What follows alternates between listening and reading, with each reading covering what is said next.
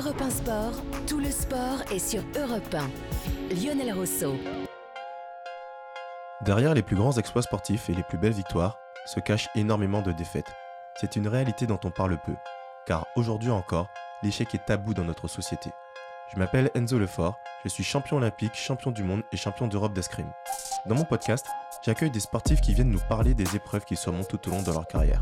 Bienvenue dans le rebond. Bienvenue sur Europe 1, Enzo Lefort. bonjour, bonjour, ça va bien? Ça va très bien, merci d'avoir accepté notre invitation. Nous sommes en direct avec vous, on vient de passer un extrait de votre podcast, ou tout du moins la présentation de ce que l'on appelle le rebond. Le rebond porte bien son nom car ce sont des échanges entre deux champions, vous qui êtes euh, l'animateur de ce podcast, euh, Enzo Lefort, et d'autres champions qui euh, vous répondent. On entendra la Djidoukouré euh, tout à l'heure, qui fait partie des interviewés que vous avez, avec qui vous avez échangé, qui a connu des échecs lourds, notamment aux Jeux Olympiques de 2004, mais qui a su rebondir. Et c'est tout l'enjeu, effectivement, de votre podcast. Oui, c'est ça, c'est exactement ça. Euh, en fait, le, je suis parti euh, sur, sur, cette idée de, de podcast, euh, ben de par ma propre expérience. C'est vrai que moi, je sais que je suis pas forcément très à l'aise avec euh, avec l'échec. Euh, quand je rate une compétition, euh, j'ai j'ai pas forcément envie d'en parler. J'ai plutôt même tendance à me refermer sur moi-même, alors que au final, en gros, l'échec c'est un, un, puissant moteur de motivation. Et sans ces, ces échecs que j'ai subis tout au long de ma carrière, ben, j'aurais trouvé ni, euh, ni la motivation, ni euh, tiré euh, des, leçons de ces échecs pour, progresser. Donc voilà, je voulais remettre un peu l'échec à, à, sa juste place parce que ben, pour moi, l'échec, il, fait il fait totalement partie du, du, processus qui mène aux victoires. Cela veut dire que l'échec, il peut être salvateur, il peut permettre de construire les victoires. On peut se servir de l'échec, on doit peut-être même, Enzo Lefort, se servir de l'échec pour arriver à être performant? Oui, pour moi c'est euh, c'est nécessaire et j'irais même au-delà de, de ça, c'est que en fait euh, les différents échecs que les sportifs subissent, euh, le public n'entend parler que lorsqu'ils sont télévisés lors des compétitions. Mais euh, pour aller plus loin, en fait, quand on est sportif de niveau, tous les jours on essaie de se dépasser et quand on essaie de se dépasser, on se confronte à, à ses limites quotidiennement. Donc pour moi l'échec il fait partie de notre vie tous les jours. Donc c'est en cela que que l'échec est important. Et c'est pour ça que ben via ce podcast j'ai envie de, dédramatiser et de montrer en fait quelle place hyper importante il il, il revêt à nos yeux. Comment vous rebondissez vous en cas d'échec Enzo Lefort? Parce que chaque personne chaque champion qui passe à votre micro dans votre podcast ont sans doute des méthodes ou des manières particulières. Chacun a sa personnalité. Vous personnellement en cas d'échec quand ça arrive vous rebondissez comment? C'est quoi votre truc? euh, moi, mon truc, c'est de relativiser. Euh, parfois, ça énerve un peu mon coach, c'est-à-dire que, honnêtement, après une compétition, euh, peut-être dix minutes après euh, une défaite, je peux être capable de rigoler avec mes coéquipiers. Ça peut énerver euh, mon coach, mais euh, ça me permet en fait de pas broyer du noir très longtemps. En fait, très vite, j'arrive à me dire, ben on ne peut pas changer ce qui a été fait, à moi de tirer des leçons et euh, d'aller vers l'avant. Donc ce que je fais, c'est que j'essaie de, voir ce qui n'a pas été et en fait ça me donne vraiment envie de retourner à l'entraînement pour faire en sorte que ben, ces situations ne, ne, se reproduisent plus. Parmi vos invités, Ladji Doucouré, ce qui est intéressant, c'est que c'est un échange entre champions.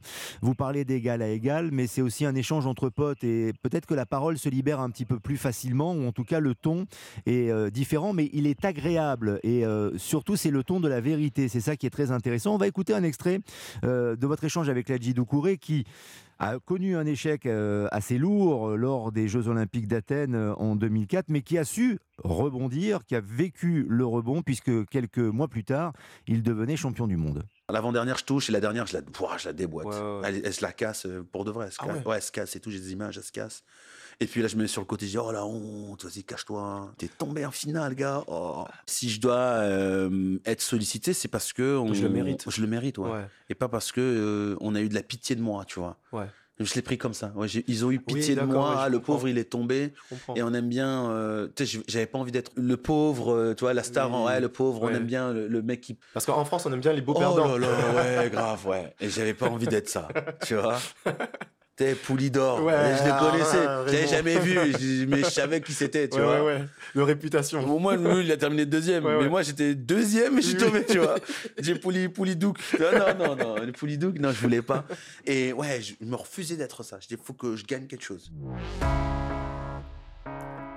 Il n'est pas devenu euh, Polidouk, Doucouré. non, mais c'est très sympa, il y a beaucoup d'humour. Vous prenez ça à la limite tous les deux aussi sur le ton de la plaisanterie, alors qu'il y a énormément de pression, il y a énormément d'enjeux, il y a eu aussi euh, beaucoup de déceptions au moment de l'échec. Mais en effet, on arrive à trouver la ressource et celles et ceux qui vous écoutent, Enzo Lefort, trouvent la ressource peut-être et peuvent l'appliquer à eux-mêmes euh, dans leur vie, pourquoi pas, en écoutant les champions et la manière dont ils ont rebondi. Oui, c'est exactement ça. En fait, euh, euh, nous les athlètes, on n'a pas forcément le, monopole du rebond. En fait, euh, ben chacun à son à son échelle subit des, des, revers, des échecs.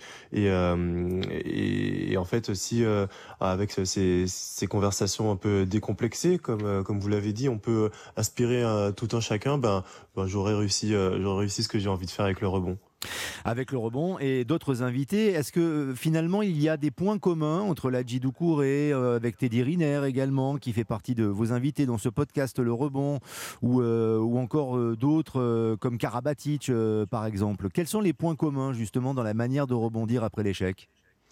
La manière de, de rebondir après l'échec, c'est que en fait, on se démotive pas. On va toujours de l'avant. Il y a quelque chose qui est très important dans le sport, c'est que euh, on a beau s'entraîner autant qu'on veut, on est euh, on n'est jamais sûr d'y arriver. Mais une chose est sûre, si on ne s'entraîne pas, c'est sûr qu'on n'y arrivera pas. Donc en fait, c'est vraiment ça le le point commun, c'est que tous ces sportifs, ils ont tous à leur manière subi des, des échecs cuisants, mais n'ont jamais cessé euh, ben, d'espérer, de continuer à s'entraîner avec sérieux pour ben, transformer ces, ces échecs en, en grands succès. Est-ce que Teddy Riner a connu des échecs, d'ailleurs? Est-ce que pour lui, il considère qu'il a connu des échecs? Est-ce qu'il vous le dit dans le podcast? Alors pour le moment, j'ai pas encore d'interviewé Teddy. Ah, ça va venir euh, alors. Ouais, voilà, ça, ça va, ça va venir. Mais euh, bah, pour pour le connaître, ben oui, comme tout le monde, il, il en a subi des échecs. Hein. Euh, ben moi, je pense à, à, ses premiers Jeux Olympiques en 2008 où tout le monde le voyait déjà champion olympique. Il finit que troisième. Et après, ça en est suivi euh, 10 ans d'invincibilité. Et des titres ça, incroyables. pas du rebond. Ça, tu m'étonnes. ça, c'est, ça, c'est clair. Euh, pour rebondir justement sur votre carrière et sur votre côté touche à tout, parce qu'il n'y a pas que le rebond, au-delà d'être un champion euh, olympique et champion du monde euh, d'escrime et champion d'Europe aussi, Enzo Lefort, vous êtes un grand amateur de manga. Vous faites des photos aussi, des expos photos. Est-ce que vous avez besoin justement de faire plein d'autres choses et de sortir du cadre du sport de haut niveau pour arriver après à vous tempérer peut-être à vous canaliser pour réussir euh, la compétition oui, totalement. En fait, euh, tout, tout ce que je fais à côté du sport, déjà, ce sont des choses qui, m'épanouissent, mais ce sont aussi également des choses qui sont, à mon sens, euh, nécessaires à ma performance. parce que moi, je suis quelqu'un qui, est d'une personnalité assez curieuse, assez, assez joueuse, et ça se ressent dans mon escrime. En fait, je déverse un peu de, de ma personnalité dans, dans mon type d'escrime, et bah, pour avoir pour l'avoir essayé par le passé, ne faire que de l'escrime, me concentrer corps et âme à l'escrime, ça ne me réussit absolument pas. Et puis même au-delà de ça, pour euh, pour la gestion de l'échec, euh, le fait de, de faire autre chose à côté, hmm. ça m'aide un peu à pas avoir tous mes yeux dans le même panier, on va dire. C'est-à-dire que ben quand je perds euh, une compétition, je sais qu'il y a autre chose et et que ben, faut savoir relativiser quoi. Vous pouvez vous ressourcer bien sûr. Quelles sont les prochaines échéances alors là en matière d'escrime véritablement pour vous Enzo Lefort Là on va commencer à entrer dans le vif du sujet, c'est-à-dire que en, euh, dimanche je pars en, Corée du Sud pour la sixième euh, épreuve de la Coupe du Monde. Et ensuite, d'ici un mois et demi, deux mois, on a la première épreuve sélective pour les Jeux Olympiques. Ça va vite venir.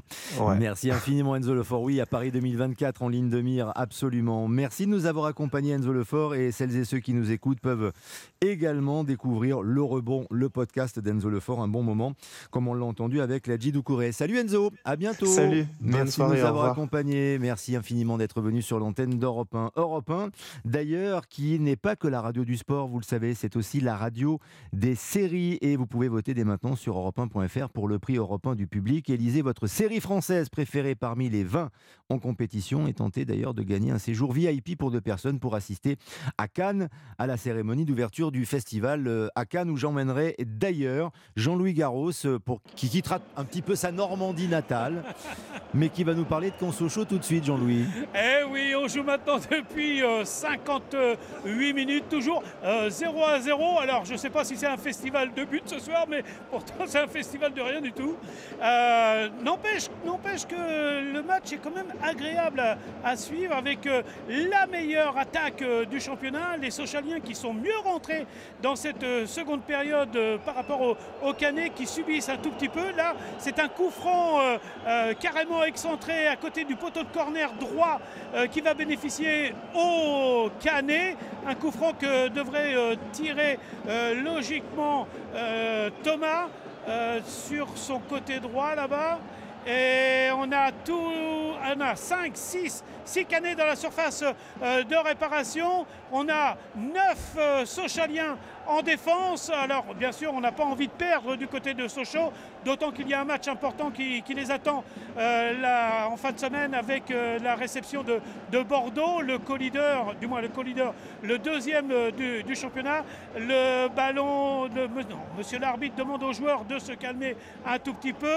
Et on va pouvoir frapper ce carronner ouvert. Le ballon s'élève et directement dans les buts du gardien Prévost qui prend son temps pour relancer toujours 0 à 0. On atteint maintenant l'heure de jeu. À tout à l'heure, Jean-Louis Garros, le fil rouge de cette euh, soirée, la Ligue 2, le football con Sochaux. Et sachez aussi qu'en national ce soir, le Red Star est allé gagner sur la pelouse de Martigues sur le score de 2 à 0.